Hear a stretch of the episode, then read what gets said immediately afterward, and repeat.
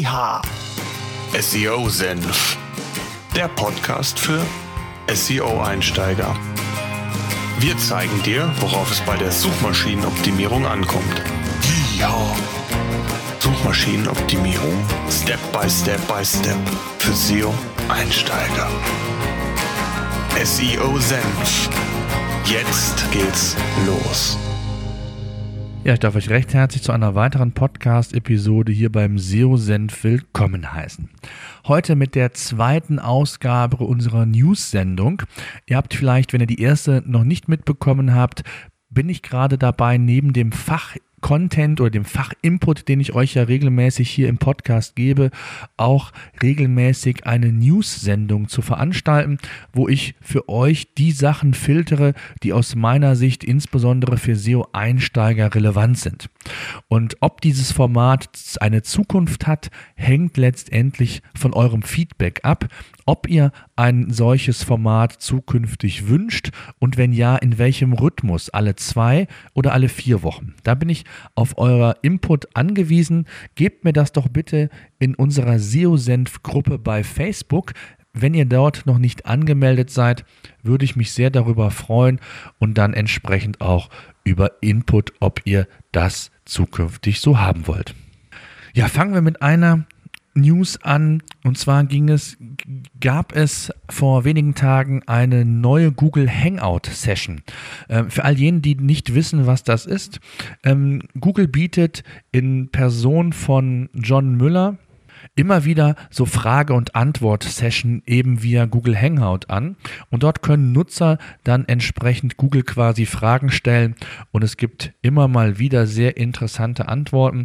Äh, in der aktuellen oder in der letzten Hangout-Session war es jetzt nicht ganz so spannend. Ähm, ich fasse vielleicht mal so die wichtigsten Punkte kurz zusammen.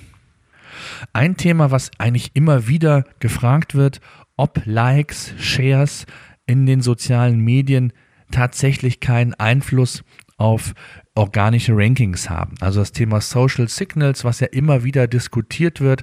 Und hier sagt Google ganz klar, nein, die haben keinerlei Einfluss auf die organischen Rankings bei Google. Dann eine Frage, viele nutzen vielleicht auch von euch äh, WordPress als Content Management System, ob es einen Unterschied gibt, ob WordPress-Seiten in der Suche genauso gut ranken wie statische, wie statisches HTML. Und da ist die Antwort eigentlich auch ganz klar. Ähm, ja, WordPress bietet ebenfalls statische HTML-Seiten an, also das ist kein Unterschied letztendlich. Und deswegen ist die Antwort ganz klar, funktioniert das genauso gut wie bei den anderen auch.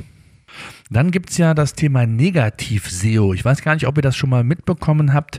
Es gibt natürlich auch die, ich sag mal, Konkurrenten, Wettbewerber, die das in Anführungszeichen schmutzig ähm, umsetzen, dass man natürlich auch gewisse Links auf ja, schlechten Seiten zu Wettbewerbern platzieren kann. Bildersuche, äh, die Bildersuche entsprechend beeinflussen kann mit entsprechenden Links und, und, und. Also das Thema Spam-Links ist hier ein Thema. Und da war die Frage, ähm, wie man denn ein negatives SEO reporten kann, beziehungsweise wie man dann entsprechend dagegen vorgehen kann. Und die Antwort ist eigentlich relativ einfach. Ihr habt in der Search-Konsole die Möglichkeit, Links abzuschwächen über das sogenannte Disavow-Tool. Ich weiß nicht, ob ihr das schon mal gesehen oder gehört habt. Ähm, wenn nicht, solltet ihr euch mal in eure Search-Konsole einloggen. Dort könnt ihr dann Google entsprechende Mitteilungen machen, wenn irgendwelche Backlinks auffällig sind, äh, vielleicht eine schlechte Qualität haben und ihr nicht wollt, dass die quasi in der Berücksichtigung des internen PageRanks bei Google eine Rolle spielen. Das ist ganz wichtig, das solltet ihr unbedingt immer mal wieder kontrollieren. Das könnt ihr in euren SEO-Tools machen, damit ihr da immer auf der sicheren Seite seid. Dann gibt es ebenfalls im SEO-Portal einen Artikel über ein neues Feature in der lokalen Suche. Ähm, ihr wisst, die lokale Suche ist für viele Unternehmen ja essentiell geworden, die ausschließlich im regionalen Bereich tätig sind, aber auch insbesondere darüber hinaus kann es durchaus sinnvoll sein, in der Google Search in der lokalen äh, Suche bei Google präsent zu sein. Und das neue Feature wird so aussehen, dass es ähnlich wie bei Amazon, da kennt ihr das vielleicht hier, eine Frage- und Antwortbox gibt. Das heißt, ihr habt hier die Möglichkeit, Fragen zu stellen. Nutzer, also User können darauf antworten, wenn sie vielleicht schon die Antwort kennen. Und darüber hinaus gibt es auch eine oder wird es auch eine Chat-Funktion für die Unternehmen selbst geben, die dann ebenfalls in Interaktion, in Kommunikation treten können und antworten antworten können. Ähm, eigentlich ein sehr cooles Feature, was den direkten Kontakt, den direkten Kundenkontakt ermöglicht und vielleicht sogar auch weiterführende Optionen in Zukunft für Unternehmen, die lokal tätig sind, die mit Kunden in Kontakt treten wollen, ähm, möglich macht. Das wird sich zeigen. Erstmal wird es dieses neue Feature geben. Wann das genau sein wird, steht, glaube ich, oder meines Wissens noch nicht fest. Das äh, wird aber nicht mehr allzu lange dauern, äh, dass dann der erste Rollout passiert. Dann gab es einen interessanten Artikel beim surroundtable.com.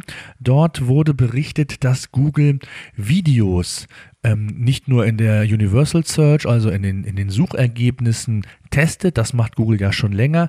Nein, sie testen gerade die Autoplay-Funktion. Das heißt also, wenn der Nutzer eine Suchanfrage bei Google stellt, es kommt das Listing mit den Ergebnissen, dann würde das Video direkt und automatisch starten. Aus meiner Sicht gibt es nichts Schlimmeres, als wenn ich irgendwo irgend mich e-, erstmal orientieren möchte, orientieren muss und irgendwo geht der Ton los und ich weiß gar nicht wo und muss mir dann das Video anschauen und werde quasi gezwungen dazu. Ich halte davon persönlich nichts. Google selbst hat auch angegeben, äh, beziehungsweise den Kollegen von Search Engine Land dann bestätigt, dass es sich hierbei nur um einen Test handelt, um insgesamt zu schauen, wie man die User Experience auf der Seite in den, Such, in den Suchergebnissen verbessern kann. Also ich gehe davon aus, dass das nur ein Hard-Test war und dass das nicht, oder das hoffe ich zumindest für die Zukunft eine Rolle spielt.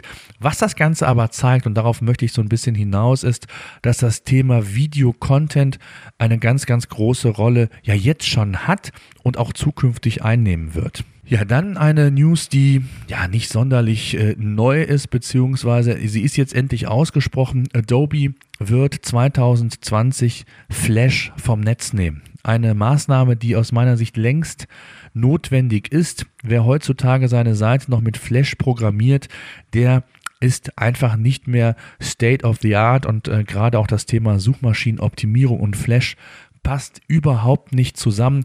Also versucht gar nicht erst irgendwie neue ähm, Designs, neue Webseiten mit Flash zu konzipieren. Solltet ihr noch Flash im Einsatz haben, kann ich es nur empfehlen, schmeißt es runter.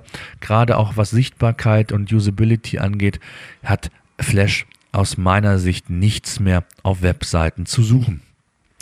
Dann gibt es ähm, unter im, beim Search Engine Land eine Art Statistik. Da ging es um das Thema, das Thema Sprachsuche, also Voice Search.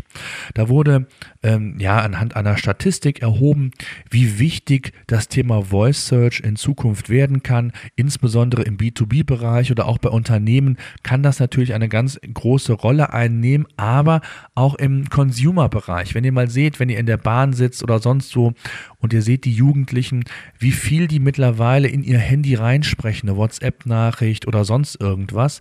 Das Thema ist also mehr als aktuell und es wurde dann die Frage gestellt, wie kann man oder was kann man heute schon an seiner Webseite verändern oder was muss man gegebenenfalls verändern, um eben dieses Thema Voice Search auch schon direkt quasi mit verarbeiten zu können? Und die Antwort ist eigentlich relativ simpel. Aktuell, wenn ihr eure Hausaufgaben im SEO macht, muss man gar nicht sonderlich viel verändern. Äh, man muss wissen, die Mobilität oder das mobile Internet und die mobile Suche wird immer mehr in den Fokus rücken. Der mobile Index, das habt ihr vielleicht mitbekommen, wird irgendwann den klassischen Desktop-Index bei Google ablösen. Das heißt, die mobile Suche wird die Leitsuche sein, auch wenn ihr dann am Desktop-PC bei Google etwas sucht. Aktuell ist es ja so, dass Google das differenziert. Das wird zukünftig nicht mehr so sein. Äh, da sollte man darauf achten, dass man hier äh, schnelle Seiten hat und das entsprechend entsprechend äh, berücksichtigt. Das Einzige, was mal Thema sein werden könnte, man sucht ja in der Regel mit ein oder zwei Suchphrasen bei Google. Wenn ich Voice Search betreibe oder irgendwann auch mit meinen ähm, Personal Assistants wie ähm, einem Amazon Echo, Google Home, ähm, dem, dem HomePad von Home, Home Pad oder Pod, ich weiß gar nicht, von Apple, die dann kommen, ähm, dann werde ich natürlich nicht mit Keywörtern um mich rumschlagen oder irgendetwas suchen, sondern ich werde es schon in eine Art Halbsatz oder Satz verpacken. Also das Thema Longtail Keywords könnte eine gewisse Relevanz bekommen, dass man ja nicht nur sucht ähm, iPhone gelb, sondern wo kann ich das iPhone 16 Gigabyte in weiß kaufen? Ja, und dann wären wir eher so in diesem Longtail-Bereich von Keywords. Ähm, aber das ist so eine Sache, da muss man wirklich erstmal abwarten. Und meine Empfehlung ist heute, äh, was das Thema Voice Search angeht, wer seine grundlegenden Hausaufgaben macht, muss da nicht viel machen. Dann gibt es eine News, dass AMP, das sind die schnellen Seiten von Google, die mobile, äh, die mobil gerade zum Einsatz kommen, immer mehr, äh, dass die äh, nicht nur bei Twitter und Co. in den Feed gelangen sind, sondern auch Google bietet einen Feed an. Wenn ihr die Google App beispielsweise aufruft, dann gab es bislang immer nur den Suchschlitz. Künftig gibt es dann auch News. Gerade AMP ist ja ein viel diskutiertes Format ähm, und es wird oft die Frage gestellt, muss ich meine Webseite AMP-fähig machen? Also muss ich AMP-Seiten anbieten, da, weil Google das, das Thema ja gerade forciert, ähm, weil es immer mehr auch in den Fokus ähm, in, der, in der Suche gerückt wird, auch bei Google News. Meine Antwort ist eigentlich aktuell die, ähm, es ist nicht zwingend notwendig. Also insbesondere hängt das natürlich von ein bisschen auch von der Branche ab, wo ihr euch befindet. Seid ihr ein Medium oder ein Verlag, Blog, wie auch immer, dann ist das durchaus sinnvoll, gerade auch für den Google News Bereich. Im E-Commerce ist das relativ schwer meines Erachtens. Ähm, und von daher äh, ist da mein Credo eigentlich das, dass ihr zunächst einmal eure Seite überhaupt mobil fit bekommen solltet. Also die wichtigsten Kriterium, Geschwindigkeit, gut lesbar, Struktur, all diese Dinge äh, sind aus meiner Sicht aktuell viel, viel wichtiger, als sich um das Thema AMP zu kümmern. Von daher, ähm, ja, bin ich da so immer zwiegespalten, was dieses Thema angeht. Dann gibt es einen Artikel bei marketingland.com, da geht es um die Featured Snippets. Also, ihr wisst, der berühmte Kasten, wo die Answer-Box, wie man es auch so schön nennt, wo Google versucht, ähm, in eine Box äh, pack, in eine Box die direkte Antwort zur Suchanfrage zu packen. Ähm, das ist nicht für jedes Keyword vorhanden, weil Google dieses Verständnis auch noch nicht für jede Suchanfrage hat. Aber es gibt einige Suchanfragen, wo Google eben versucht, die perfekte Antwort in dieser Box zu liefern. Und ähm, jetzt gibt es immer wieder die Fragen oder der Artikel beschäftigt sich damit, inwieweit man denn die Position beeinflussen kann. Man kann ja recht viel beeinflussen bei Google, gerade was das organische Ranking angeht, aber äh, die Frage stellt sich, wie schaffe ich es nicht nur auf Platz 1, 2 oder 3 zu kommen, sondern eben in diese Box. Und da muss man ganz klar sagen, es gibt keine Garantie, dass man da irgendwie reinkommt, sondern man kann es nur so gut es geht beeinflussen.